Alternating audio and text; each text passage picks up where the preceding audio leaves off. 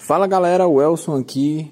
Seguinte, recadinho para vocês, eu tô editando aqui o, o, nosso episódio de hoje e percebi que o meu áudio em específico ficou literalmente uma bosta. Mas a sorte é que eu não falo tanto nesse episódio, então mesmo assim vai ser um episódio muito bacana para vocês curtirem aí.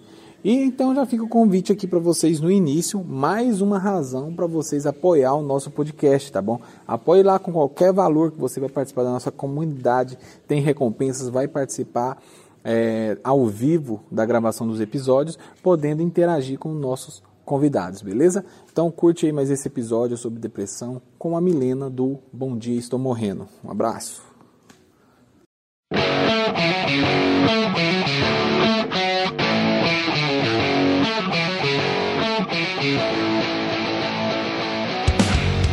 Fala pessoal, seja bem-vindo a mais um episódio do maior e melhor podcast da podosfera toda. E hoje estamos todos nós, estamos todos nós, que milagre. E ainda temos uma convidada super especial, mas antes nós vamos nos apresentar como sempre. Eu sou o Elcio Rezende e por tabela eu sou obrigado a acompanhar Big Brother. É isso aí, galera. Eu não tô acompanhando o Big Brother, mas de uma coisa eu sei. Eu sou o Gabriel sem W e é melhor ser sem W do que com K.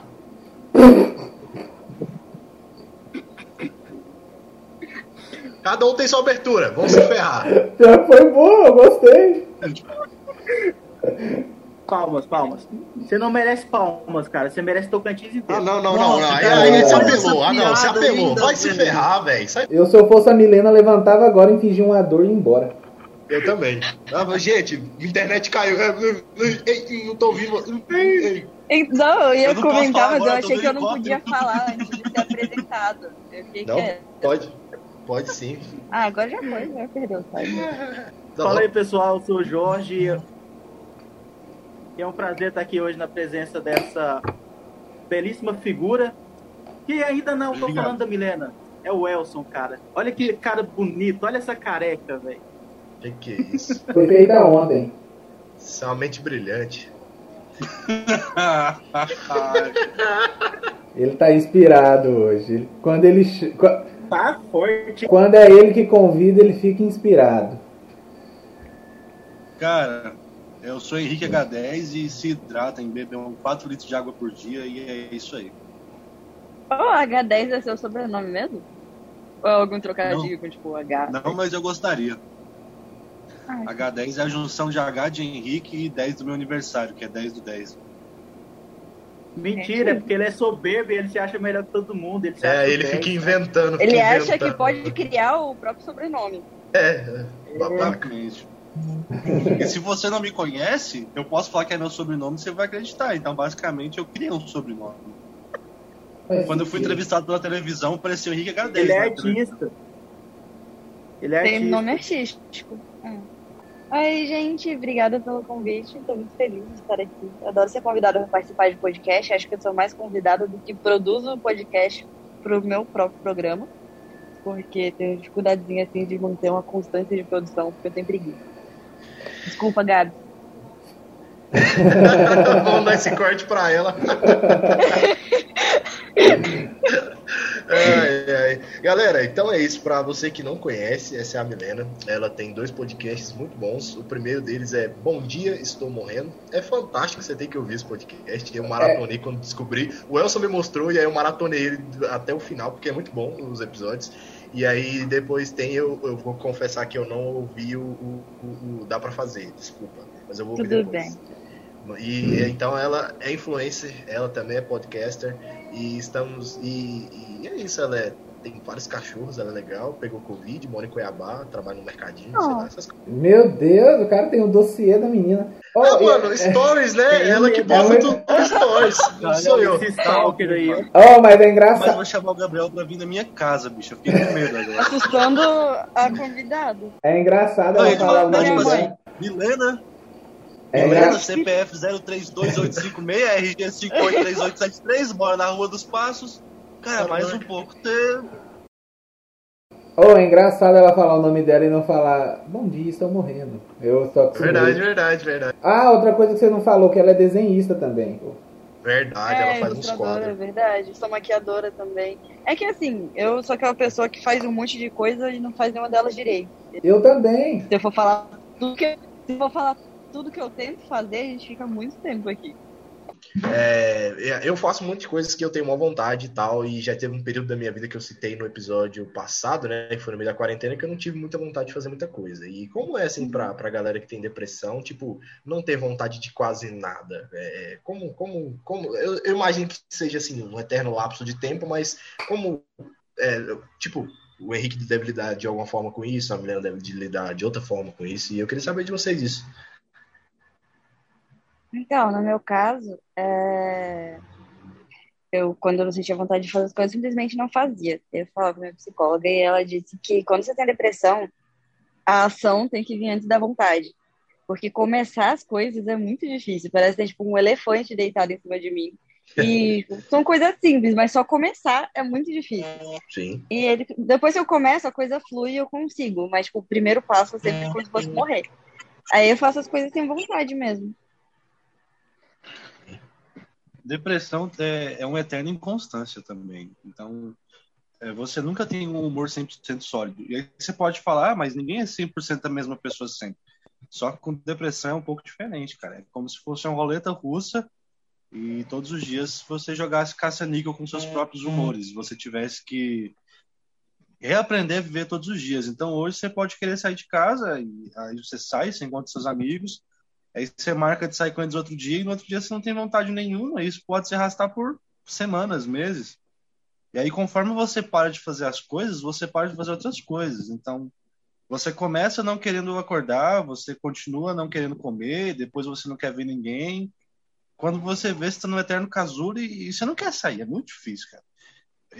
Você tem que reconhecer o problema e, e, pedir ajuda, mas nem ajuda você quer pedir. Você quer ficar sempre sozinho e não fazer nada, até que você consiga um outro tipo de humor, mas é muito difícil. Sim, esse negócio de ir parando de fazer as coisas aos, aos poucos aconteceu comigo também, que foi tipo, tranquei a faculdade, tranquei o curso que eu fazia, fui parando de fazer tudo que eu gostava e eu achando que eu tava só, tipo, ah, tô me dando um tempo para cuidar da minha depressão. E aí eu descobri que isso era a própria depressão. Que eu estava parando de fazer as coisas para me prender no quarto, não era para me tratar e me sentir melhor, era porque eu estava doente. É, é justamente isso que eu ia perguntar para vocês, porque assim, ah, vocês são duas pessoas que tiveram essa consciência de que, calma aí, eu não estou passando por, enfim, eu estou com depressão, vocês tiveram esse entendimento, ah, procuraram auxílio, procuraram ajuda, mas em que momento que vocês enxergaram mesmo, tipo, cara, isso é, porque assim, geralmente quem tem depressão tenta negar isso. Tipo assim, não, não tenho isso. Não, não, as pessoas, pelo menos a grande maioria, acha que quem tem depressão ou algo do tipo, a, a pessoa tem problema psicológico e que não tem cura. Então, assim, como que vocês tiveram esse entendimento de que, sim, vocês estavam com depressão e como que foi essa questão de buscar ajuda? No meu caso, é, foi o meu trabalho com a internet me ajudou demais a perceber, porque era uma das únicas coisas que eu ainda gostava muito de fazer, que eu ainda estava fazendo, que era, no caso, eu estava reformando minha casa, postando no Instagram. E eu percebi que eu precisava de ajuda, porque chegou num ponto em que eu tava, tipo, era reforma de casa, tipo, pintar a parede, e quando você passa um demônio de tinta na parede, você precisa dar um tempo para passar a segunda. E aí foi um dia que eu pintei a parede, tipo, passei o primeiro demônio de tinta, Aí eu fui dar uma pausa. E nessa pequena pausa, eu surtei e comecei a chorar. Aí, essa pausa pro surto, passou, o surto, não passou, mas, tipo, pensei, poxa, eu tenho que continuar, falei pro pessoal que ia voltar. Voltei e pintei outra parede, tipo, pintei a parede de novo. E... Só que quando eu voltei, depois do surto, alguns seguidores perceberam que eu não tava bem. Falaram, tipo, nossa, mulher, nossa voz ficou estranha, o que tá acontecendo? Porque eu tava chorando, aí fiquei, eita, tá atrapalhando a única coisa que eu gosto de fazer, preciso de ajuda. Aí fui procurar ajuda. Saquei. Fazendo um adendo. Caso... Desculpa, vai lá. Pode ir. Não, não, é tudo, vai lá. É, no meu caso, eu sempre falo que a depressão te faz construir um personagem social. Então, quando você faz uma coisa, mesmo que você não queira fazer, você faz. Você trabalha normalmente, ninguém percebe que você tá mal. Mas no seu íntimo você tá. Então eu percebi que eu tava mal quando foram três meses da minha vida que eu, eu, eu acordava para trabalhar, ia para o trabalho, almoçava, seis horas eu voltava para casa, seis e meia eu sentava na cama e eu ficava sentado até eu ficar cansado e dormir. Não, fazia, não fiz nada durante três meses não ser trabalhar. Porque socialmente eu funcionava. Eu ia para o trabalho, cumpria horários, tava, tava tudo bem, tava sorrindo do trabalho, conversando com pessoas, mas em casa eu não fazia nada. É, não cozinhava em casa, não arrumava a casa. Eu chegava em casa do trabalho, sentava na cama e dormia. E sábado, quando eu chegava meio-dia do trabalho, eu deitava na cama e ficava até segunda-feira. E eu tinha um cliente que ele era representante de produtos, arroz, feijão, essas coisas, supermercado. E aí, na gráfica, ele era meu cliente. Uhum. Aí ele foi e falou que a, a, esposa dele ia lá fazer um serviço comigo, ela foi fazer um cartão de visita. E ela era psicóloga. Aí eu fui salvar a arte do cartão de visita dela no, no computador, né? Aí um dia, cara, quando eu vi que eu tava mal, eu lembrei da arte, porque eu nunca tive um psicólogo na vida. E aí eu liguei para ela e marquei consulta. Ali eu comecei o tratamento. Nossa, então você, acho que você foi alguns pontos antes de mim. Porque quando eu procurei ajuda, essa minha meu, meu personagem social já tinha quebrado. Eu, na época, eu estava trabalhando no, como caixa do supermercado dos meus pais. Eu chorava em praticamente todas as situações da minha vida, eu fazia chorando. Eu trabalhava no mercado chorando. Eu perdi completamente a vergonha de chorar em público, porque tipo, meu personagem social se desmanchou. Eu estava sempre chorando, fazendo qualquer coisa que fosse. Tipo, meus trabalhos de internet estava chorando, estava trabalhando no mercado chorando. Eu meio que matei meus cachorros para todos os clientes do mercado, porque, tipo, perguntavam o que foi que aconteceu, eu falava, ah, meu cachorro morreu, porque é um motivo total que está chorando no mercado. Então, tipo, para os clientes do mercado, todos os cachorros estão mortos já. Só tava com medo de ir lá. e perguntava, ah, é, o que tá acontecendo? Todos os cachorros estão morrendo, todo mundo tá chorando. E foi isso. Eu acho que eu demorei um pouco mais que ele para pedir ajuda, porque ainda não, não tinha mais força para manter o meu personagem social e fingir que estava tudo bem. Não, mas eu, eu, eu, demorei muito para pedir ajuda, porque eu, eu, sei que eu tenho problemas assim desde que eu sou criança, desde, uhum. desde moleque. É, eu sempre tive é, crise, que eu não choro. Então, acho que cada um tem, tem uma maneira. Tipo, eu não choro, eu acho que já fazem mais de 10 anos. Não significa que eu não fique Nossa. triste, porque eu não fico mal. Eu só não choro. Eu sei que durante a minha infância já tinha essa doença e eu fui procurar ajuda com, com 20, 19, 20 anos. Então, assim, demorei muito, uhum. demorei mais de 10 anos para procurar ajuda. Sim. Caraca. E, tipo, acho que isso complementa muito aquilo que a gente disse, né? É, a gente vai chegando numa fase onde, sei lá, quando você é criança, você não tem consciência de si mesmo. Então você não entendia que você precisava de uma ajuda. Às vezes você só achava que você era triste mesmo e estava tudo certo, né? Mas a gente vai chegando num período de consciência que a gente precisa, a gente entende que, poxa, eu preciso viver. E se eu continuar assim, eu não vou viver. E reforçando um pouco daquilo que a gente falou no episódio passado, né? Tipo, a gente precisa comunicar. A gente, nós somos seres relacionáveis e a gente precisa de pessoas. Pessoas precisam de pessoas, normal. Então, a, a, a gente precisa fazer isso. Você que está nos ouvindo, se você tem algum problema, mesmo que recorrente, mesmo que de muitos anos, desde criança, é, você precisa falar com alguém, saca? Tipo, claro que não faça isso forçado, mas, tipo, saca? Troca uma ideia com você mesmo e fala, poxa, eu acho que eu preciso conversar com alguém. E procura alguém de confiança, seus pais, um amigo de confiança, um psicólogo, e troca uma ideia. Isso vai ser legal para você, quanto antes. Eu acho que, é, assim, eu não, não entendo muito né, sobre o assunto, mas eu acho que essa questão de, de falar com alguém também acaba que, que vai virando um, uma certa barreira por conta do, do que já foi se falado sobre depressão e o que não foi falado, né?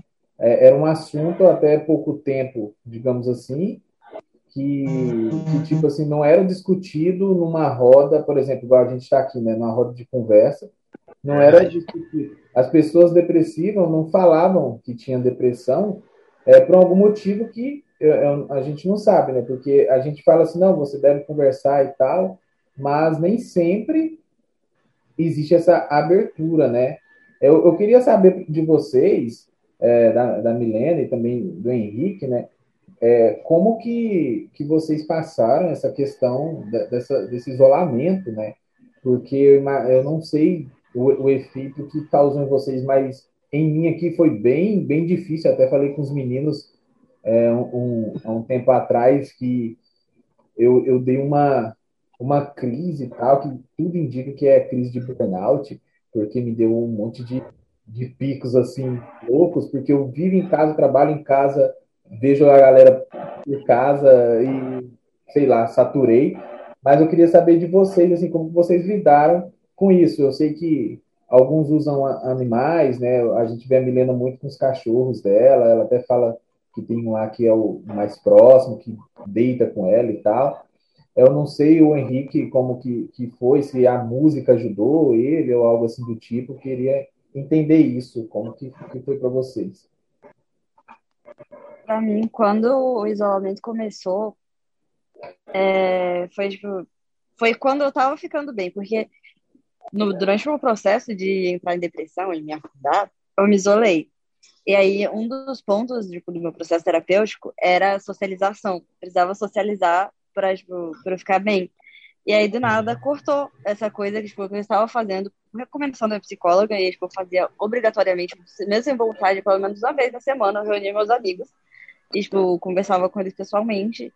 É, a gente saía para algum lugar. E aí, do nada, cortou, tipo, depois que, que eu me acostumei com isso, parou de ser uma obrigação chata, eu comecei uhum. a gostar, começou a me fazer bem, eu tive que parar. Era como se então, tirasse o fiquei... seu remédio, né? É, aí eu tive que voltar pro, pro isolamento. Tipo, eu sinto que, por conta da pandemia, deu uma boa atrasada do meu melhora. É, o, realmente, os cachorros, tipo, dentro de casa, me ajudaram bastante, porque pelo menos levantar da cama para colocar comida para eles duas vezes ou três vezes por dia eu tinha que fazer. Senão eu ficava o dia inteiro deitada na cama, mesmo fazendo tratamento, mesmo a psicóloga falando, Milena, você tem que fazer coisas, mas que vontade que você tem de fazer coisas, tá preso dentro de casa. Cara, foi falado aí que antigamente as pessoas não discutiam sobre depressão. É, complementando essa frase, é porque depressão era frescura antigamente. É verdade. Não falava sobre isso. Eu, eu falei pro meu pai quando era menino que eu precisava de psicólogo, porque o Jorge é que mais me conhece aqui, eu sempre fui isolado, sempre fui afastado. Eu sempre soube que eu precisava de ajuda, mas quando eu falava isso, meu pai falava, vira homem. Psicólogo não, frescura. É, então não Escola falava sobre doido. porque era seu pai achava que você era viado se você falasse psicólogo. Basicamente era isso que ia acontecer. Sim. Verdade. Então, por isso que não se comentava. E a, a, depressão, ela na verdade, como a gente já, já falei várias vezes, a depressão não tem cura, né? Ela é um monstro que dorme e, e existem indícios de que ele acorda. Cada pessoa tem certos indícios, por exemplo, tem pessoas que quando param de socializar tem, entram em crise. Tem pessoas que quando param de cuidar da própria higiene entram em crise. Tem pessoas que que é o contrário, quando elas começam a falar com muitas pessoas entram em crise que é a depressão com síndrome do pânico já. Tem pessoas que, cara, começam a comer demais, é crise. E a minha, a minha última grande crise mesmo foi em 2019. Eu tive, tive outras crises também, mas não, não foram tão grandes, tão problemáticas. E durante a pandemia, cara, não, não foi tão problemático. Até porque eu sempre, eu sempre me lidei muito bem com a solidão. É, estar em crise não significava que era porque eu estava sozinho. Então, mesmo quando eu estava bem, eu sempre fiquei sozinho, sempre fiquei isolado, mesmo com amizade. Eu tô passando a mão na nuca porque tá sangrando aqui, viu, gente? Não é porque eu tô com um toque, não. Acho que eu abri uma casquinha aqui tá sangrando. Mas, tá, tá bem eu tô sangrando, tô tá morrendo ao vivo, mas tá tudo bem. Tô, tô sangrando, mas tá. Levei um tiro na nuca aqui. Caraca, a gente mora em Goiás, mano, nem tem bala perdida aqui. Tem nem a gente gravou um podcast ano passado quando eu entrei, que era sobre o artista na quarentena, e, e tava tranquilo. Só que existiram momentos em que foram difíceis. É, eu já falei sobre o cigarro, por exemplo. Não, não tenho um vício compulsivo de cigarro, mas eu sou fumante. E às vezes eu fico dias sem fumar. Mas quando eu sei que eu não posso fumar, eu tenho vontade.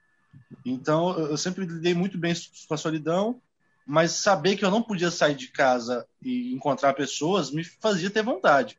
Ah, Coisa que se eu, se eu tivesse a liberdade de escolher sair com elas, eu não ia querer, por exemplo. É, o Gabriel, Gabriel sabe, várias vezes eles querem jogar truque, eu não quero. Não é que eu tenho nada para fazer, eu só não quero jogar truque. Eu quero ficar em casa. Mas quando você, no começo da pandemia, quando você sabia que você não podia sair de casa, aí o seu cérebro faz, não, você tem que sair. E aí esses momentos foram difíceis. Mas, no mais, pelo menos na pandemia, foi um ano tranquilo para mim. Show, show, show. É... Eu tava com uma coisa na cabeça, simplesmente minha mente fez assim, não, não vai falar. é. Ela falou assim, é hoje não. Amanhã você fala. Jorge, você não vai falar nada não, Jorge? É, Jorge tá ouvinte. Cara, eu sou um dos que mais fez pergunta aqui hoje. Tá escutando podcast, não? Não. Oi. É, como eu falei ali antes, as pessoas que elas começam a dar indícios de que elas estão em crise. Você já viu os seus próprios indícios? Como é que você sabe que você está numa crise? Boa. Então, é, eu sei quando eu começo a ficar com preguiça de, de me arrumar para fazer as coisas, porque eu sou uma pessoa muito vaidosa. E aí, quando eu percebo que, tipo, eu começo a sair de casa desarrumada. A psicóloga, quando a gente fazia a sessão presencial, ela sabia que eu não estava bem quando eu chegava lá, tipo, cabelo preso, sem maquiagem, de camiseta e calça jeans. E era isso, porque eu sempre, tipo, gostei muito de me montar para sair de casa. Quando eu tava na minha época de escola, é, eu ia pra escola de van escolar. Eu moro num bairro muito afastado. A van passava lá em casa 5 e meia da manhã. E eu acordava meia hora mais cedo do que eu deveria só para poder me maquiar para ir. Então, para mim, para eu não me arrumar para alguma coisa, eu tenho que estar muito mal. E acho que esse é o maior difícil para mim. E eu fico sem, sem paciência também. Eu sou uma pessoa muito paciente para qualquer coisa para lidar com gente, até porque trabalhava com atendimento. Né? Trabalhar com atendimento forma caráter, né? No caso, a gente aprende a, a oprimir nossa raiva, e a gente é muito é sempre, muito paciente. e aí eu perco a paciência muito fácil também. Tipo, eu percebo, nossa, eu não tive paciência numa situação em que eu normalmente teria muita paciência. Faz todo sentido. E, e essa. Quando você começou o tratamento, você falou abertamente isso com outras pessoas ou você guardou? Porque tem gente que tem vergonha de falar. Nossa, eu peguei, peguei o megafone e saí falando na rua. é, então, por eu ter começado a tipo, dar indícios em público, a tipo, chorar no trabalho, não teve ninguém que, quando eu falei, vou no psicólogo, vou no psiquiatra, que a pessoa tipo, se opôs e falou que era frescura, porque ninguém mais aguentava me ver chorando pelos cantos. E aí, eu sei que eu tive muita sorte em relação a tipo, receber apoio, porque eu tive apoio de todas as pessoas possíveis, tipo, da minha família, é, todo mundo que poderia ter, tipo, afetado uma outra pessoa de alguma forma e não ter me apoiado, tipo, me surpreendeu positivamente. O meu pai, que é uma pessoa é, que eu jurava que ia ser dessas que ia falar, tipo, ah, é frescura, tipo, agora me leva para comprar meu remédio todo mês, sem questionar. Uhum. Sim, então, não sei, recebi apoio de todos os lados e Inclusive, eu gravei um diário de tratamento de depressão. Eu comecei a gravar quando eu comecei a fazer terapia pro Instagram. Tem, tipo, um diáriozinho de terapia lá. Eu fazia sessões de manhã e aí à noite eu aparecia e falava como funcionava. E quando eu comecei o tratamento com psiquiatra, quando eu recebi o diagnóstico, eu também fiz a mesma coisa. Por quê? Porque se eu, eu sinto que se eu tivesse visto antes como funcionava, porque todo mundo fala, tipo, ah, faz terapia, mas ninguém explica como você, tipo, faz para começar a fazer terapia. E eu percebi que se eu tivesse visto alguém tipo, falando antes, pegando, não pegar minha mão, mas tipo, me falar, ó, oh, você tem que fazer isso, isso e isso para conseguir se tratar. É, se eu tivesse visto isso em algum lugar antes, teria sido mais fácil para mim. E eu não vi, então achei importante expor de alguma forma, porque já que eu exponho, tipo, tava expondo minha vida toda lá, tipo, expus quando eu não tava mais me sentindo bem, quando eu falei, gente, eu vou procurar ajuda porque eu não tô legal é, eu achei legal expor meu tratamento também. Aí a terapia, fui expondo lá até o momento que fazia sentido, que foi quando a gente começou a tratar de coisas muito pessoais que envolviam outras pessoas, eu parei de gravar o diário de é, terapia. Depois fui gravando, tipo, até eu me estabilizar, mais ou menos. Eu gravei o diário de tratamento para depressão. Agora eu quero fazer um vídeo, tipo, falando, porque faz um ano que eu tô me tratando, falando, tipo, um ano de tratamento, como que eu tô agora, se eu estou estável ou não. Mas aí eu tava deprimida quando a ideia veio e não gravei. Mas aí. Entendi. E tipo. Ah, eu acho assim. Perdão, Gabriel, pode falar. Foi mal, cara. É rapidinho, prometo. Mas, tipo, é, é muito legal isso. Faz todo sentido. Eu também não faço ideia como que faz. Assim, você chega num psicólogo, como é que é? Você, você, tem que chegar na rua, chegar alguém assim, oh, você tem um contato com psicólogo aí? Falou, tenho. Entendeu? Tipo, não sei, ninguém sabe, saca? Então, é muito legal. Tipo, isso tá lá no seu Instagram ainda? Como que é? Ah, tá seu... lá nos destaques salvos. É... Tem, eu acho que é terapia, terapia 1, terapia 2, são vários destaquezinhos. Vai estar lá no meio da, da bagunça de destaques de reforma. Passa e seu aí, Instagram depois, pro pessoal, pro é, pessoal acessar. www.mlna, igual todas as minhas outras redes sociais. Essa frase também é do, também acostumei muito ouvindo isso no, no, podcast. Mas, tipo, muito legal, porque realmente isso é, é, um incentivo muito grande, porque, como você falou, a, a, tudo, tudo quando é, é, é, vem, vem a público é muito mais fácil de lidar, né? Tipo, é, sei lá, hoje em dia as coisas. Por isso que o mundo hoje em dia é muito fácil de você ser, entre aspas, meio, meio que autossuficiente. Porque você entra no YouTube, tem tutorial de tudo, entendeu? Quero rebocar uma parede, tem tutorial de rebocar a parede no YouTube, entendeu? Então, assim, é muito legal ter isso, ter esse tipo de referência, ter esse tipo de conteúdo, porque isso facilita para que outras pessoas possam vencer essa barreira do tipo, não sei e eu quero fazer um tratamento, mas não sei como. Jorge. Na, na verdade, era muito isso que, que você chegou a falar, mas assim, a, o que, que acontece?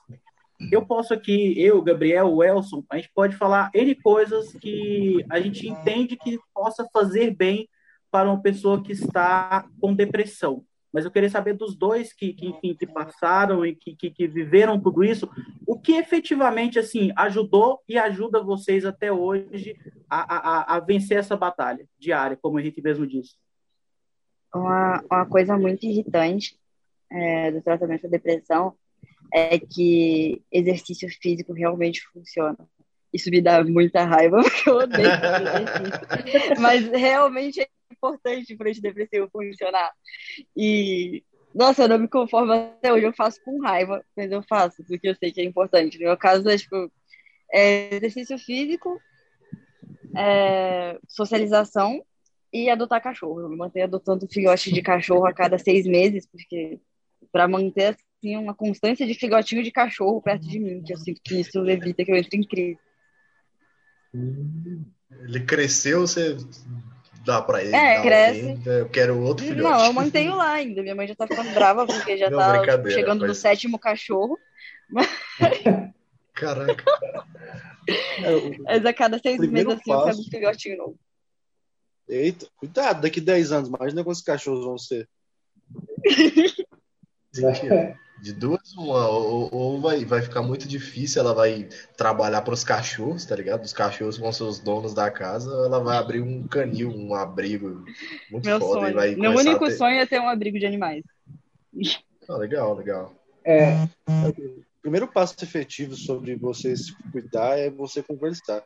Obviamente, o, o, ideal seria que todo mundo tivesse acesso a um psicólogo e conversasse com ele, mas nem todo mundo confia em psicólogo, que é uma besteira. Eu, quando eu comecei a fazer tratamento, eu virei testemunho de psicólogo. Assim. A pessoa batia o pé, eu falo, não, vai no psicólogo, cara, vai no psicólogo, fala sobre isso aí que vai resolver.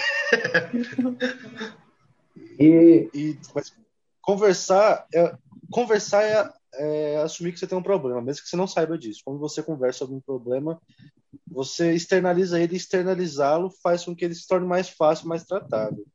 Então, se você está com um problema, você não quer sair de casa, conversa. Talvez conversando você consegue entender o porquê disso. Exercícios físicos funcionam. O Jorge e o Gabriel me conhecem sabem que eu não faço, então não vou ser hipócrita. É Quando eu comecei o tratamento, a, a psicóloga falou para mim caminhar 30 minutos de manhã antes de ir para o trabalho. E eu fiquei meio assim, na primeira semana eu não fui, na segunda semana eu não fui, na terceira semana ela falou, oh, se, tá, se, você não vai fazer o que eu falo, é melhor você não continuar vindo. Aí eu comecei Toma. a fazer a caminhada. é, foi, foi, foi foda. Aí eu comecei a caminhar de manhã e fez bem. Ano passado eu fiz academia e meu humor, é, meu humor tinha melhorado consideravelmente. Aí eu fiquei pobre de novo, tive que sair da academia. Eu tinha ficado desempregado. Em algum momento da vida eu vou voltar. Não vai ser hoje, não vai ser amanhã, mas eu tô deixando isso pro Henrique do futuro. E... o Henrique de amanhã decide, o Henrique de amanhã decide o que vai ser feito. Tem um lance de recompensa, sabe? Você estabelece metas e estabelece recompensas para você mesmo. Por exemplo, é, você compra uma caixa de chocolate. E você se permite comer chocolate só quando você faz uma coisa. Eu só vou comer um chocolate hoje se eu arrumar a cama. É, Eu tipo, vou- adestrar cachorro. É, só mesmo. que você, a gente é tão idiota que a gente tem que se adestrar no fim das contas. Aham. Caraca. Isso é verdade. São, são coisas que resolvem. E É. é, pensamento positivo não funciona. Todo mundo fala que você tem que pensar positivo, isso é a maior besteira. Só Não, que você tem que se convencer não. de fazer coisas, sabe? É, você não, não tá com vontade, mas faz um esforço. Ah, não, não quero almoçar com a minha família hoje. Mas vai, cara. Vai que você gosta. Vai sem vontade mesmo. Vai. Eu faço as Vai, coisas vai sem sem vontade. vontade. Faz sem vontade, mas faz. Tá. Quando você Ok, para eu, ve- fazer eu vejo vocês é falarem da, da questão do vai sem vontade, faz e tal. Ah, o que que acontece? Eu tive um caso ah, dentro da minha casa, o meu tio, ele... Poucas pessoas aqui sabem, ah, meu tio, ele é, ele é acamado, então, assim, isso com, desde os 23, 24 anos dele, ele não, não conseguia fazer nada sozinho. E com o passar do tempo, a doença dele foi se agravando, ele perdeu o movimento das mãos, ele passou a não enxergar. E, cara, depois de tudo isso, eu. ah, Vamos, vamos lá, foi seis, seis anos dessa rotina, o cara entrou em depressão. Ah, Até eu me sentiria assim, porque, tipo, velho, você tá. Para alguém que fazia tudo, de repente não, não poder fazer nada, nem, tipo, ler os livros que ele gostava, enfim. Ah, e tinha muitas vezes a gente falava com ele para ele fazer as coisas que ele gostava. Ah, vamos supor, eu comecei a baixar audiolivro para ele escutar, enfim. Só que ele já não tinha mais vontade de fazer esse tipo de coisa. E ele começou a, a ficar ao lado, digamos, agressivo da depressão. Tipo assim, me deixa quieto, me deixa na minha.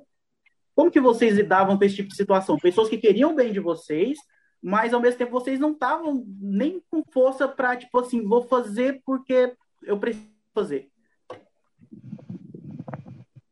Então, é, eu não cheguei a ficar com o lado agressivo, eu acho.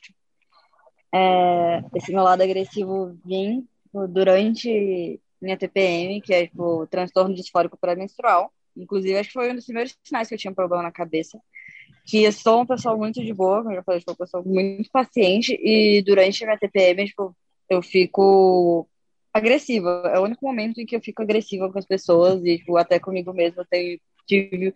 As primeiras vezes em que eu tive impulso suicida foi durante minha TPM e eu demorei pra descobrir que não é normal, que não é toda mulher que tem vontade de enfiar a faca na barriga por causa de TPM.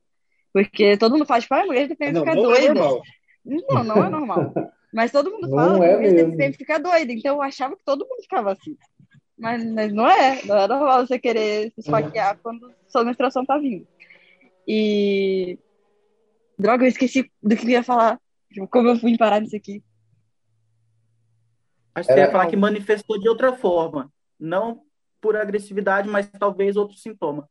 Ah, sim, calma. As pessoas vêm falar com, com a gente que a gente tem deprimido aqui. Isso, isso. É, mas em relação a as pessoas chegarem em mim tentando ajudar quando eu mesma não tenho força, eu acho que eu não passei por isso porque justamente por causa daquele apoio que eu disse que recebi. Todo mundo é muito compreensivo comigo. E se eu não tô bem, tipo, ninguém fica em cima, até inclusive a Gabs do podcast mesmo, ela poderia ficar me cobrando para eu produzir, mas ela super entende quando eu tô deprimida e não produzo. É, eu ainda faço as coisas que, que são obrigatórias, por, coisas contratuais que preciso estar ali todo dia fazendo, mas tudo que eu posso não fazer, eu não faço, e as pessoas ao meu redor entendem e não ficam me pressionando. Acho que só por isso que eu não passo por essa situação, porque ninguém meio que me pressiona para continuar produzindo e continuar fazendo as coisas quando eu não tô legal. E uma das únicas vezes em que minha psicóloga disse, me disse o que fazer foi quando eu tava numa crise, foi agora durante a pandemia, eu tava numa crise em que eu não sabia tipo, o que, que, que eu fazia, porque eu não podia sair de casa para socializar, eu não tinha força para fazer as coisas. E aí ela falou para mim para eu agir como se eu estivesse doente de qualquer outra coisa. Eu, como assim? Ela, tipo, fica deitada, tenta assistir alguma série, espera o seu corpo se estabilizar. E aí, tipo, por eu tomando medicamento e tal, se eu entro numa crise, é realmente só esperar que meu corpo vai se estabilizar de novo e eu vou sair da crise. E eu tenho que ter paciência comigo mesma para eu sair. No caso de cobrança externa, de, tipo, de ter esse lado agressivo, no caso do seu tio, Jorge, eu não, não cheguei nessa fase. Já me relacionei com gente que tinha e eu ficava completamente sem saber o que fazer. Acho que até hoje eu não saberia. É, meu, eu, eu não fico agressivo, eu me, me isolo. E como eu tenho um, um ego gigantesco, é, eu acredito que eu sempre estou certo.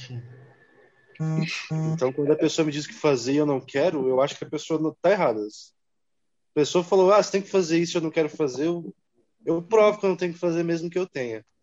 Aí a primeira vez que isso aconteceu foi quando eu namorava com a Ana, lá de Rio do Sul. Aí ela queria meu bem, a avó dela queria meu bem. Eles queriam, elas queriam que eu fizesse algumas coisas para melhorar. Aí eu fiquei irritado. Só que quando eu me irrito, eu ainda não fico agressivo. Eu só terminei o namoro. Falei, não, eu não quero fazer isso. Se você vai insistir, eu vou terminar. Nada muito drástico. Não. É porque não tem a vocação para um debate de você fala alguma coisa, eu discordo, e se você falar de novo, vai ser um loop infinito, porque eu vou continuar discordando. Eu só mudo de opinião é, comigo mesmo. Eu tenho que pensar. Num debate, é, tem uma coisa chamada comunicação não violenta, que explica sobre quando você fala uma coisa, a maneira com que você fala se torna um argumento. E quando você argumenta, a outra pessoa entra na defensiva. E quando eles estão argumentando e uma defensiva, eles nunca mudam de opinião. Porque o que está na defensiva vai achar que tudo é ofensa. Então você quer o bem da pessoa, a pessoa acha que você está ofendendo ela. Então ela já fica na defensiva e qualquer coisa é defensiva. E acontece muito comigo. A pessoa me diz o que fazer, eu entro na defensiva e para mim o mundo pode acabar que eu não vou mudar de opinião. Aí eu me isolo, aí eu preciso pensar, entender que foi questão de ego, entender que eu estava errado. Mas é uma coisa que só acontece sozinho. Beleza. É, Galera, a gente vai encerrar aqui essa sala, porque falta três minutos e a gente não tem patrocínio para pagar o Zoom Pro. Nós falamos que nós não temos patrocínio, mas, porém, todavia, entretanto, contudo, não obstante, você que está nos ouvindo pode nos apoiar através do nosso canal no Apoia-se, que está lá na nossa bio do Instagram. Você tá. pode entrar lá, participar. E vai estar no link desse, desse episódio. Primeiro o link do Apoia-se, depois Exatamente. as redes da Milena e depois o nosso Instagram. Exatamente. Por que, que a gente quer fazer isso? Porque a gente quer ganhar dinheiro? Não, a gente só quer comprar equipamento para gravar um, um, podcast decente para vocês. Favor, é só isso. Gente, Apesar de todo nós. mundo aqui trabalhar e ter uma, ter, uma, ter uma renda, a gente está meio apertado, porque a pandemia foi tenso. Então, se você quer nos ouvir aí, quem sabe até ao vivo lá no Facebook, na Twitch, mandar um beat, mentira. Mas, né, enfim, se você quer ver esse podcast indo para frente, ajuda a gente lá no Apoia-se, né, o link vai estar na descrição e vamos para outra sala. Eu só dei uma pausa para cortar lá, legal, tchau. O Mal mandou lembranças aqui. Beleza, hein?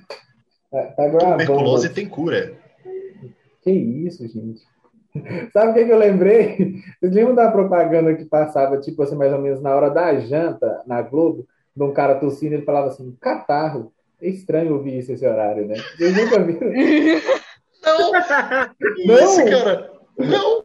Ele metia um catarro bem assim, às oito e meia da noite. Ele, eu sei, é estranho ouvir isso essa hora. Aí ela propaganda. A gente é velho, velho. Eu acho que não tinha um horário bom para colocar essa propaganda. É, mas é, é Que horário que ela apareceu que eu ia dar uma assustada. Eu acho que para mim era ruim porque era realmente quando a gente estava comendo. Mas enfim. Falta é. de quando passava a hora do Ângelos, depois da malhação, antes da novela, que era aquela oração católica lá, achava muito fofo. Agnes Aí eu fui procurando no YouTube, não tem hora do Ângelos, cara. E as pessoas a não lembram da hora do Ângelos. Isso aí é o. Nossa, eu não lembro. Eu Você parava pra morar com meu avô, cara. Não. Cara, eu sou novo, mano. Eu tenho 22 anos. Eu só tenho 22 anos. Eu a criança. Ah, então é por isso. Mas Vocês eu vou. Estão pai de família já. Pra, pra Milena, não, que eu não tenho o WhatsApp dela, mas eu vou procurar a propaganda e vou jogar lá no grupo. Eu não sei se alguém quer ver Gabriel isso. Gabriel, eu, eu, queria, eu queria, eu queria, eu vou, vou, expor aqui, vou expor aqui, vou expor mesmo, tô nem aí. O Elson disse que não queria que a gente entrevistasse você, que você nunca respondeu no Instagram. Vou falar mesmo. Expose. Eu nunca respondi. Desculpa, Elson. Ah, ela nunca me é respondeu, né? É, é verdade. Eu falei é, que ia te eu, chamar. Eu falei que ia te chamar e falou assim. Eu só curto, mas se eu nem curtir, deve ter algum motivo. O que você falou pra mim, Elson? Ah, não sei.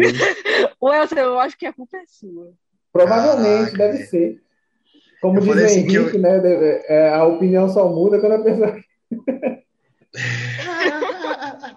eu falei assim, eu vou trazer, eu vou tentar, eu, eu zoei, né, lá no grupo, no grupo assim, eu falei, galera, acabou de acontecer uma coisa muito engraçada. Eu tava lá na live do, dela pintando o cabelo, mandei lá assim, ó, aceita participar do podcast? Ela falou que sim.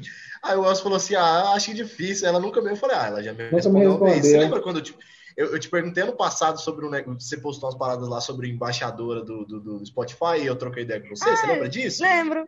Ah, você lembra, você lembra do negócio do ano passado e não lembra da minha mensagem. O problema é eu mesmo, eu acho. Aí eu falei assim, mano, ela já me respondeu uma vez. Se ela me responder. ressentimento em relação a isso? Você faz terapia? Não, mas eu preciso fazer. Aqui em casa todo mundo faz, todo mundo faz, só falta eu. É...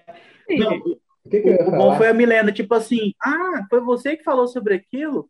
Então, pessoal, acho que eu vou encerrar aqui minha participação é... por hoje. Você é o Gabriel, né? Lembrei. Hum, Deixa eu anotar Não, vou eu. Não, mas esse negócio do, dos embaixadores do Spotify, eu fui embaixadora no pior ano possível para se ser embaixadora, porque todo ano eles pagam, tipo, viagens, você ganha crachazinho para entrar em eventos, tipo, no Rock in Rio. E aí, no meu caso, eu só fiquei em casa, ganhei um estreia de yoga e Ué? foi isso. Eles não renovaram não, 2021? Não renovaram, só eles não repetem Caraca. os embaixadores. Cada ah. ano é um grupo de pessoas diferentes. Então, na minha chance, que já passou e provavelmente não vou ter mais, não, não teve as coisas mais legais. Que Caraca, que paia, velho. Você vê um banner no ônibus? Não, nada, ah. nada assim. Eu... Se eu não me engano, quando foi o Gans Lanzeto e o Júlio Pacheco, eles fizeram um monte de bagulheira. Então, não, não rolou pra mim isso, porque é pandemia. Caraca. Teve show, oh, teve show privado pra gente, numa reunião do Zoom também. Show da Carol com Ah, aí tem razão, né? É. Literalmente. É, eu achei muito legal. É mentira. Não, de verdade, é eu juro pra vocês. Acho que eu tenho foto, depois eu te mando, Gabriel. Caraca. Vai ser, vai ser o título. Vai ser o título do episódio. Bate-papo com a Carol com K. Que ódio. Cara, tá melhor, sem w, melhor sem W do que com K. Eu acho que é isso. Eu nunca, eu nunca tive agenda de shows, sabe? Eu sempre fui um músico que tinha um show semana que vem, um show mês que vem. 2020 foi a primeira vez que eu tinha show marcado até junho, cara. Tinha mais de 12 shows marcados. Nossa. E eu tava falando, nossa, esse ano eu vou estourar, tá ligado? Vou ganhar dinheiro pra cacete. Vou pedir demissão, vou ficar só tocando agora. Agora eu sou rockstar. Aí a pandemia falou assim: eu acho que não, cara. O sonho chegou. Aí eu tive que. Nossa, aquele aquele, meme, grande, aquele meme do cara do Enem, tá ligado? É, Ai, gente. Galera, vou, vou, só. Você lembra da sua pergunta, Elcio? Lembro, lembro sim. Então faz aí. É porque eu ia pegar o gancho. Ficou esse tempo todo mentalizando. Sim, eu anotei. Literalmente, né? Ele é um mentalista. Olha isso aqui, essa careca linda. Nossa, Caraca. o cara é apaixonado demais. Eu vou parar de rapar a cabeça. É... O que, que eu ia falar agora? Ah, tá. Não, a sua então... você pode raspar o tanto que você quiser. Para de raspar, raspar a cabeça do seu filho. Não, filho, você sabe... deixa eu explicar. Ele tem alergia ao cabelo dele. Quando tá muito calor, fica um, uma merda. Aí tem que rapar, senão a gente vai preso pelo conselho até explicar isso. Aí a gente rapa para crescer de novo, entendeu? Mas Deus abençoe Caraca, que o cabelo cara... dele nunca fica. Também não sabia dessa parte, não. Eu nunca ouvi falar de alguém que tem alergia do cabelo, cara. Que tem... isso é diferente. Ah, caramba. são coisas que, né? Eu acho que é aquela coisa que o universo faz aleatoriamente. Joga assim, ó. Aí caiu no Noé, tadinho. Cara, só, só uma Você tem que fazer aqui, um cara. canal dele, cara. O Mundo do Noé. É, não, tem gente que tem alergia a suor, velho. Eu já conheci uma ah, menina que tem alergia ao suor. Coitada. Eu tenho alergia a frio. Aí. Tô no lugar eu certo. Por isso que você mora no inferno, mentira. Que tipo? Mas em relação, por exemplo, quando tá, tá frio aqui em Cuiabá, eu não posso mexer em água, porque senão minha mão fica toda tipo, vermelha e coçando. Eu começo, minhas extremidades começam a inchar e coçar e ficar vermelha. Tem umas alergias muito estranhas. Frio aí é o quê? 23 graus? Nossa, 20 graus eu já tô, tipo, de casaco na rua. A gente também. Aqui também a gente é 30. Não, não chega. Aqui, raramente, ano passado teve uns dias aí que bateu 40 graus, mas é, aqui também é só 35 para cima. Aqui não tem alívio, não. Milena, mas aí é tão, é tão quente quanto Barra do Garça ou você não conhece Barra do Garça? Não conheço o Barra do Garças, mas eu acho que sim, porque, tipo, o interior tende a ser, apesar de quente, tende a ser mais fresco, tipo, Nossa, porque lá no é seu interior. Aqui, geralmente, aqui é mais quente. Às vezes que eu já fui pro interior, tipo, tem, é o, tem calor lá, mas é um negócio que, tipo, tem vento, e aqui, às vezes, você olha pela janela, tem uma folha das árvores mexendo, todo mundo Nossa, triste, morrendo, tendo AVC por causa do calor. Na Henrique, você ia falar, você ia falar. Então, falar uma história aqui rapidinho, quando vocês falaram que hoje no YouTube tem tudo. E que você consegue aprender qualquer coisa no YouTube. E é verdade, uma vez eu vi uma matéria é, que o- era- eram duas crianças. Era um molequinho de 7 anos e uma guria de 3 anos. Aí a guria de 3 anos queria comer McDonald's. Aí o moleque foi, eles estavam sozinhos em casa, os pais estavam trabalhando e tinha um carro. Aí ele procurou no YouTube como dirigir, aí ele aprendeu a dirigir, pegou o carro que estava na garagem e foi levar a irmã dele para comer no McDonald's. Aí a polícia parou mentira, eles mano. na rua e viu que era um moleque de 7 anos de idade dirigindo. Mentira, "Aí, não mentira. Minha irmã quer comer um sanduíche. Aí eu aprendi que Caraca! Que história! Que criança Ô, mano, proativa! Era muito melhor ele aprender como pedir pela internet, entendeu? Como ligar. todo mundo comentou isso, cara. Só que eu acho que ele queria adrenalina na vida. Eu também eu- acho. essa, essa história é familiar. Eu É acho que eu já ouvi Unidos, né? isso já. Eu acho que eu já vi isso já. Não, eu lembro, eu lembro na real do, do- do- é, no Brasil a história foi muito pior. Foram dois menores, acho que eles tinham isso aí, 12, na real mais, né? 12 ou 13 anos. Renderam invadiram cara, roubaram o carro, tô brincando. Renderam o carro, roubaram o carro e a polícia encheu eles de bala. É, Foi essa Mano, história. que- é Terminou verdade? Bem mais triste a história. Sim, teve essa história. Nossa, teve minha piada agora ficou muito pai, ainda bem que eu que edito isso. Mas foi. Eu não sei se eles chegaram a render um cara ou se eles só pegaram um carro aleatório, arrombaram. Mas foi tristão isso aí. Sim, tristão, tipo, é complicado, né, mano? Eles tiveram a consequência do erro deles, mas foi ruim. Não é legal É. as pessoas morrerem, de toda forma. A, a, cara, a cara da Eu Milena tenho a alergia mais assim. bosta de todas, que cara. povo Eu tenho aleatório. alergia ao sol. Você tem Você tem alergia ao alergia ao sol? sol?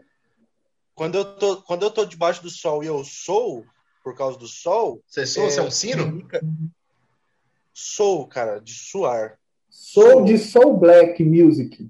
Não, então você, E quando eu aí? suo, quando você soa, você é um Quando eu sino. suo, Ah, quando eu suo boca, no Gabriel. sol, pinica ao ponto de doer. Gabriel, fica quieto que ele faz eu letras. suar do É por isso mesmo que eu quis zoar.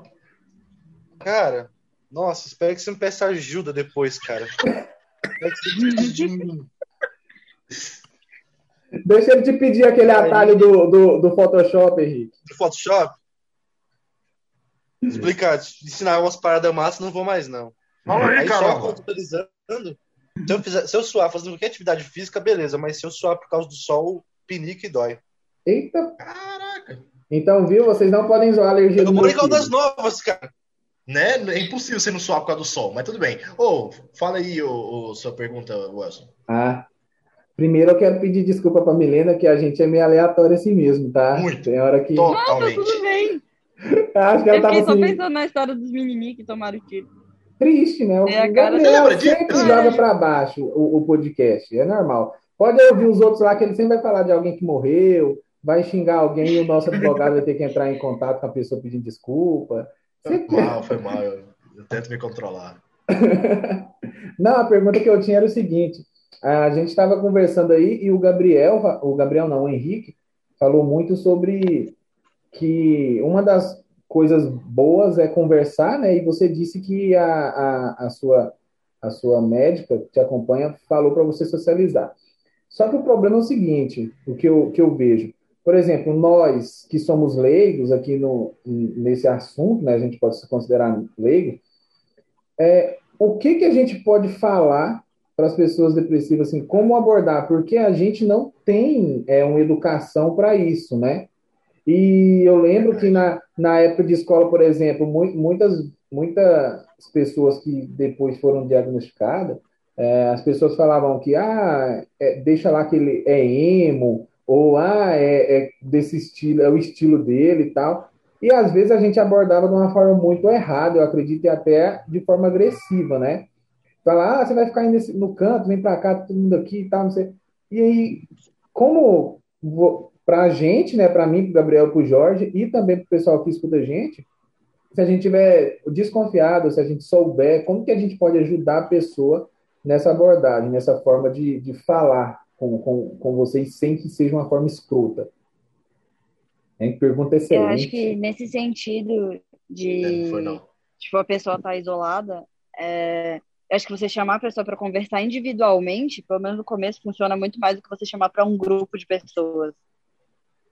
Ou acho que em caso de depressão, tipo, muito profunda, sabe seu amigo que do nada tipo, parou de te responder e tá em casa deitado na cama sem tomar banho faz dois meses?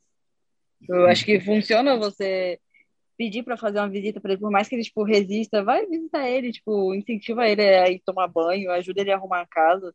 Uma coisa muito importante, eu acho, tipo, para quem tem depressão também, é tipo, o ambiente, porque o ambiente da gente reflete muito como a gente tá se sentindo. Eu vi um tweet, inclusive, um tempo atrás, que, tipo, alguém falava que quanto mais copos tem no seu quarto, mais deprimido você tá. E no meu caso, funciona demais. Eu, tipo, passou de três copos no meu quarto, eu provavelmente estou em crise.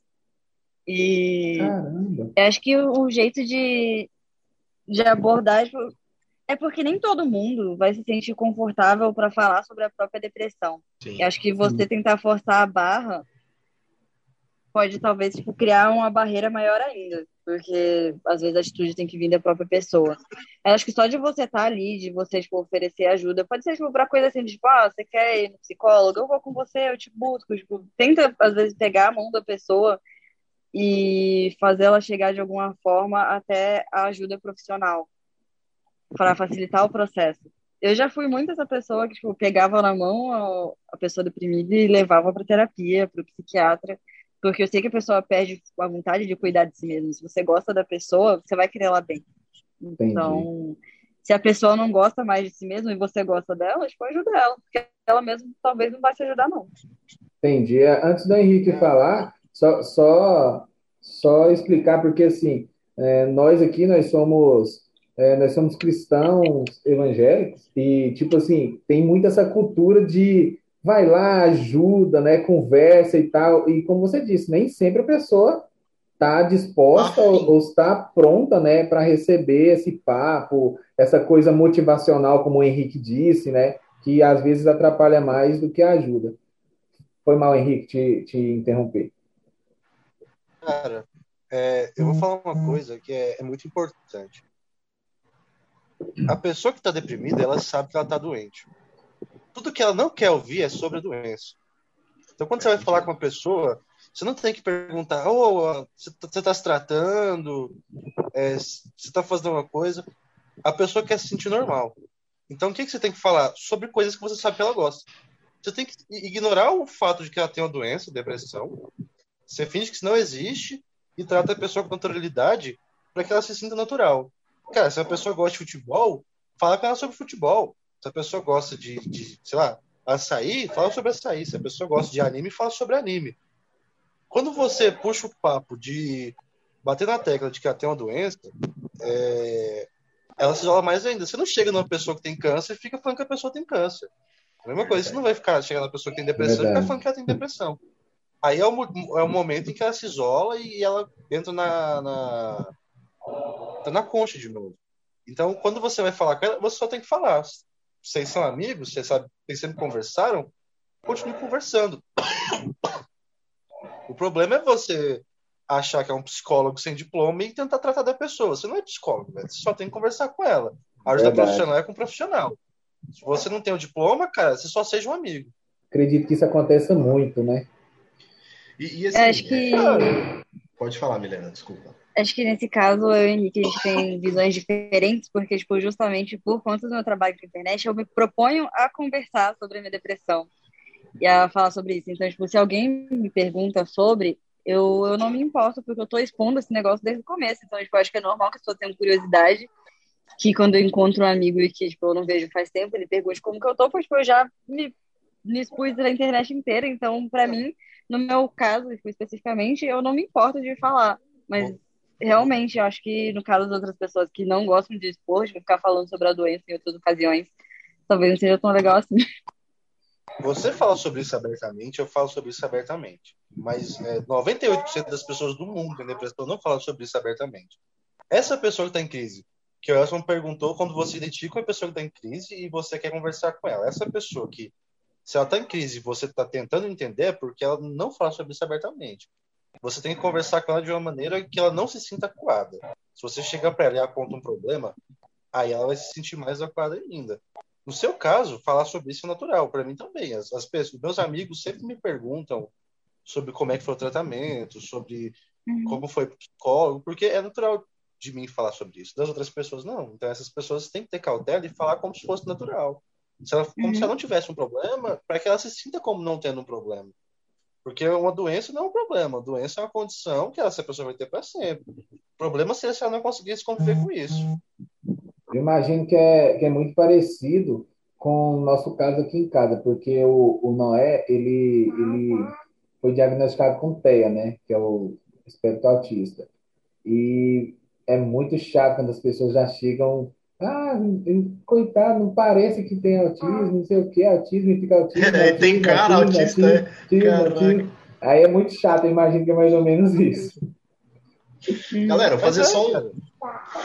Mas eu só fazendo agora um. um é, tentando ser um pouco imparcial. Eu acho que eu entendi o que a Milena disse e entendi o que o, o Henrique disse.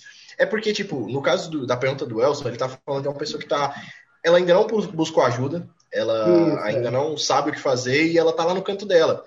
E a Milena já, tipo, ela expôs isso quando ela falou assim, putz, eu preciso pedir ajuda. Eu acho que antes de você falar assim, puxa, eu vou pedir ajuda, acho que você não falava sobre isso na internet. Então, tipo, é, eu acho que é esse o rolê, entendeu? A partir momento que você, você vê uma pessoa, tipo, acho que ela não procurou ajuda, ela tava na dela, fala, chega nela e, e troca uma ideia. Eu acho que, assim, não tem muito uma receita. Claro que eles deram dicas muito importantes sobre como você falar com a pessoa, mas, querendo ou não, nós somos seres individuais. O Elson lida de um jeito, eu lido de, um, de outro, a Milena de um outro, e assim é a vida. Então, acho que, assim, você tem que fazer uma leitura básica de como a pessoa, né, se ela for sua amiga, você, como o Henrique falou, sabe o que ela gosta. Não chama ela pra, ah, vamos pro rolê falar de depressão. Não vai dar certo então, chega lá num canto, troca uma ideia com ela, fala assim, cara, você quer ajuda? Você precisa de ajuda? É, eu sei que a gente tá aqui conversando, trocando ideia, mas eu tô vendo que você não tá legal. Você, vamos lá, eu vou com você, e é esse tipo de coisa. Então, assim, é, eu acho que essa abordagem é, simples e pessoal é extremamente importante quando a pessoa não conseguiu pedir ajuda ainda. E eu acho que depois, aí é como a pessoa vai lidar, né? Se ela vai escolher, tipo, a Milena é muito legal isso, porque ela falou, pelo menos é o que eu, que eu vejo, né? A minha leitura da situação, tipo, poxa, outras pessoas podem ter isso e não sabem o que fazer. Então, eu, como estou passando por isso e tenho a oportunidade de produzir um conteúdo e falar para essas pessoas como elas podem agir, eu vou fazer. E isso é muito legal, isso é muito louvável, e eu acho que esse é o meio termo, saca? Tipo, tipo a pergunta do Elson envolveu muito como abordar alguém que ainda não pediu ajuda. E, enfim, acho que é isso. Show! Acho que, acho que temos. Temos o um episódio. Eu acho que temos. É, então vamos para, para nossas considerações finais, né, cara? Eu quero agradecer. Os beats, aí... mentira. Oh, meu Deus, eu quero muito fazer isso. Meu Deus, você tem que parar de, de assistir o Flow. É... Também acho. Eu quero, eu quero de cara aqui agradecer a Milena e, tipo assim, dela ter levado na esportiva as brincadeiras, os, os erros aqui que aconteceram, né? A gente tá melhorando. Daqui um dia você volta, mas vai estar profícia já. E, tá e dizer assim que é muito legal a, a, ter pessoas assim como você e o Henrique que falam de um assunto que pouca gente fala com clareza, porque normalmente, como, como a gente falou, né? Muitos dos que passam por isso não falam abertamente sobre isso. Então, isso é muito legal. E eu quero agradecer todo mundo aí que acompanhou a gente até aqui. Lembrar vocês que se vocês quiserem deixar um e-mail para a gente, é no podcastsopressão.gmail.com e tem o nosso link do Apoia-se, né, que o Gabriel já pediu aí para vocês apoiar a gente. Gente, apoia a gente, não custa nada. Custa, né? A questão não é o apoio, né? Também Exatamente, é custa. Mas custa o que seu coração quiser. Seguir a gente lá no nosso Insta, né? O arroba podcast Opressão. Vocês vão ver lá o Jorge sempre nos stories fazendo Story, aquela é super produção, né? Que o cara é fera mesmo. E é isso, eu vou ficando por aqui. Um abraço, obrigado a todo mundo. É isso aí. Eu, de novo, quero agradecer mesmo, Milena, né, por você, uma, uma pessoa com tantos seguidores, ter nos dado atenção. É, obrigado mesmo. É, que você volte a gravar, porque eu gosto muito do Bom Dia Estou Morrendo. Muito O bom. roteiro do próximo episódio tá pronto. Vai sair. Ô, Muito bom, muito bom, muito bom. É, é isso. Obrigado mesmo, né, por ter falado, como o Elcio falou, ter aberto isso aqui pra gente. A gente sabe que, é- mesmo sendo natural, às vezes, não- sei lá, não sei, você nunca viu a gente. E do nada você falar Ah. sobre isso. E é legal pra caramba, de verdade. De novo, obrigado. Até a próxima. E você é fera. Valeu. Vai, Henrique. Obrigado, Milena, por ter participado. Foi bem bacana. É isso aí. Não tem muitas considerações, porque no último episódio eu já falei um monte de coisas sobre depressão nas considerações, então se eu falar o Carlos de sumiu. Então, quem quiser ouvir minhas considerações, ouça o episódio passado, coloca nos últimos cinco minutos que eu fiz um discurso lá. O episódio que o Henrique mais falou foi esse, né? O Henrique quase nunca fala. Verdade. Grande abraço e se hidratem. Sim. Ah, bom, vou abrir espaço aqui então para Milena dar os seus agradecimentos para o pessoal. Ah, enfim, e agradecer também por ter participado aí com a gente. Ai, gente, obrigada pelo convite. Fiquei muito feliz de ter sido chamada. É um assunto que eu gosto muito de falar. É, inclusive, eu não lembro qual de vocês agora que falou sobre, tipo, chamar a pessoa para falar sobre depressão. São muitas pessoas que podem chamar para falar sobre depressão. Fico horas falando sobre isso. Inclusive, acho que é um dos assuntos que eu mais tenho coisa para falar. Então, especialista em depressão em Cuiabá, com o paciente, não com o psiquiatra. Então, por favor, não vão na minha DM desabafar que vocês querem se matar, procurem ajuda profissional. É, é isso. Fala suas redes sociais, pessoal, te achar. De novo. É arroba www.mlna, todas elas. Show, ouçam o podcast dela, também está lá nas principais plataformas de podcast. É, Bom Dia Estou Morrendo e Dá Pra Fazer, é isso mesmo? Isso, isso mesmo. É isso aí, todos produzidos pela Altia Podcasts, dos, nossos, dos nossos amigos, assim, né? A nossa amiga Gabs e o Fred, que a gente ainda quer trocar uma ideia com ele, se Deus quiser. Sim, vai ser Ai, breve. deve ser maravilhoso. Vai ser breve. Bom, pessoal, não deixa de acompanhar a gente no Instagram. Ah, lá no link da bio do Instagram, vocês têm acesso à nossa comunidade. Verdade. Então, Oh, é verdade. legal para vocês. No mais é isso.